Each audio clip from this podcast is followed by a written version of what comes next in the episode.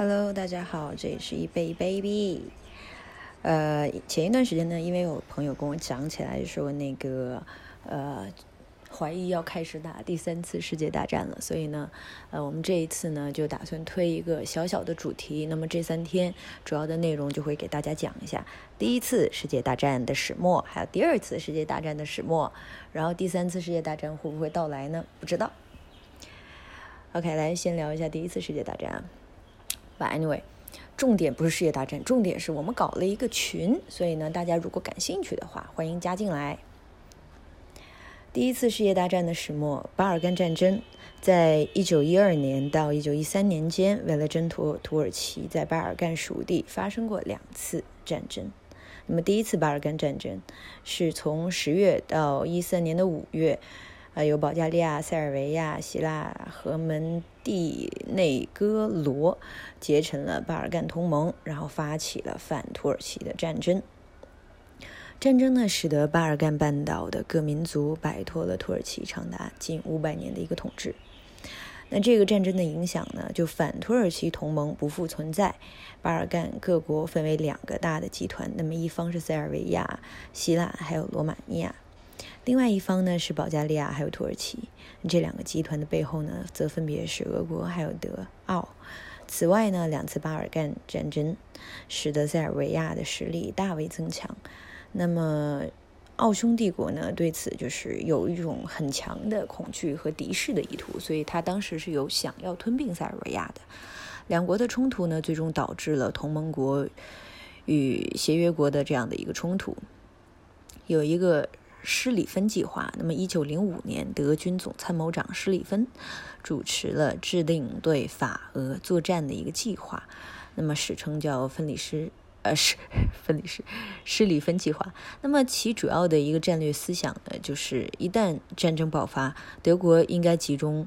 优势的兵力用速战速决的方式先击败美国，然后挥师东进，击溃的俄国，那么以摆脱东西两线同时作战的一个局面。第一次世界大战爆发之后呢？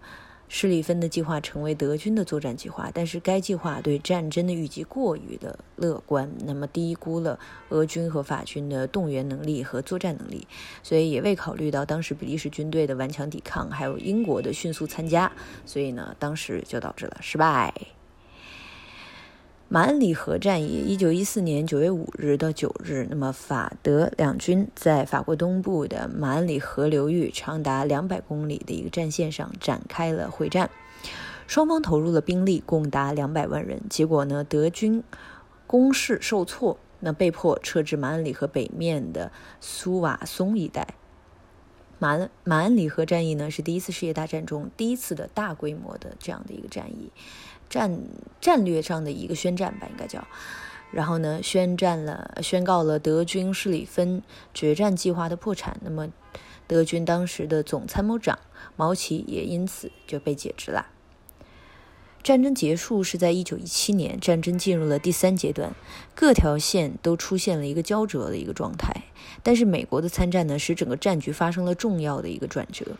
协约国胜利本来是指日可待的。那么，在一九一八年九月二十九日，保加利亚投降；十月三十一日，土耳其投降。随后呢，奥匈帝国土崩瓦解，奥地利投降。十一月十一日，德国代表在巴黎北上的贡比涅签订了停战协议。那么，第一次世界大战就宣告结束了。我们看一下第一次世界大战的性质啊。那么一战爆发之后，交战各国呢都宣称本国进行的是一个保卫祖国、拯救民族的一个正义的一个战争。那么谴责敌方都是侵略的一个性质。但事实上呢，这场战争对于双方来说都是一场帝国主义战争。呃，德国的目的是打败英国，夺取世界霸权，建立德意志帝国。那么奥匈帝国呢，就是想吞并塞尔维亚，在巴尔干建立霸权。那么英国的目的呢是，呃，洗去呢当时战争失败的一个耻辱，那么收复阿尔萨斯和洛林，恢复欧洲大陆的这个霸主的地位。俄国呢则是想就是趁势摧毁德奥在土耳其还有巴尔干的一个势力，确定自己在这一地区的统治。日本参战呢则是为了德德国在太平洋上面的属地。呃和胶湾呃胶州湾，然后还有奴役中国，那么称霸东亚。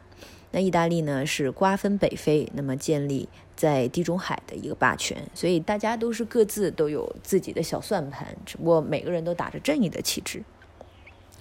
在第一次世界大战的这个开始到结束，对全世界的一个影响呢，是历时四年多的一战以协约国的胜利而告终。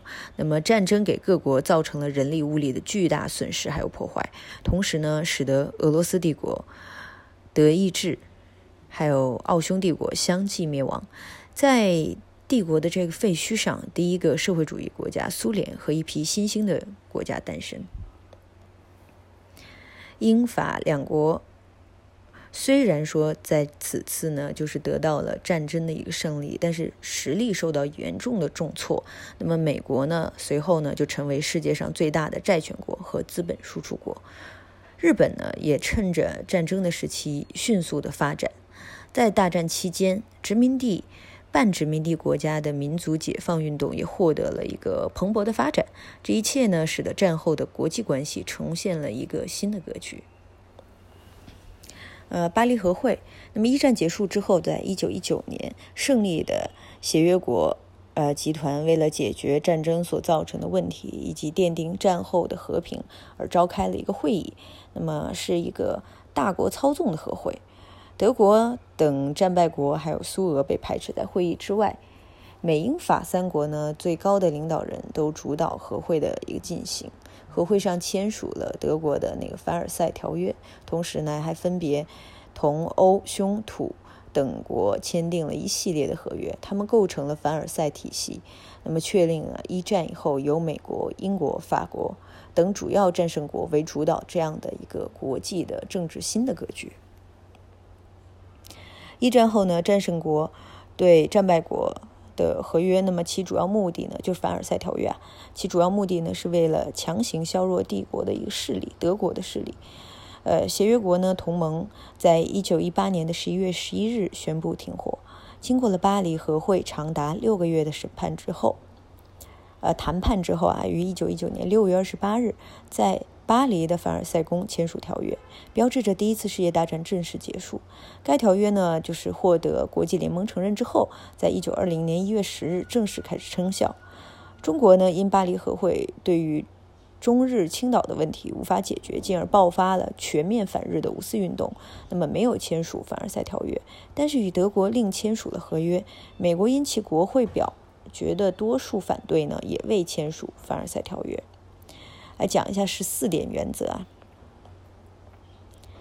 在一九一八年的一月八日，由美国总统威尔逊在国会演讲时提出了关于战后和平解放、解决世界问题的十四点建议，所以我这个就叫十四点原则。那么内容呢，大概是战后的世界应该是一个开放的一个世界，抵制并消除呃苏俄布尔维什主义的一个影响。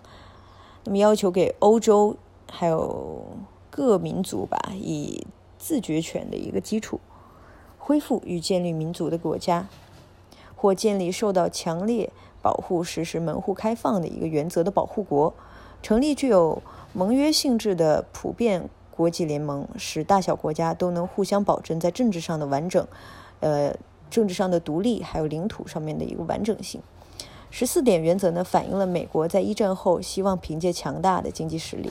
在全世界扩张自己的范围，以民族自觉、裁减军备为幌子，然后呢，换取世界舆论上的支持，削弱英法等竞争对手，进而通过建立国际联盟，在政治上干预与控制战后的一个世局观，参与瓜分世界的殖民地。呃，因此，实际上美国在战后企图冲出美洲，然后争夺世界霸权的一个总纲领。啊，还有一个小的，就是华盛顿会议，在一一战以后呢，呃，美英日等等帝国主义的国家呢，重新瓜分远东还有太平洋地区的一个势力范围，由美国建议召开国际会议，又称太平洋会议，在一九二一年十一月十二日到一九二二年二月六日在华盛顿举行，由美英法意日比和葡还有中国代表团参加。华盛顿实际上呢，啊，华盛顿会议呢，实际上是巴黎和会的一个延续版。那么其目的呢，是要解决呃凡尔赛条呃凡尔赛合约未能解决的关于海军力量的对比，在远东啊太平洋地区，特别是中国的利益冲突。那么会议期间呢，签订了三个，有四国条约，呃，五国海军条约，还有九国条约。那么华盛顿会议呢，签订的各项各项条约和通过了决议案，构成了华盛顿体系。此后，美日两国在远东及太平洋地区这个争夺呢就愈演愈烈了。OK，我我知道大家在听的时候一定不知道我在默默的笑什么。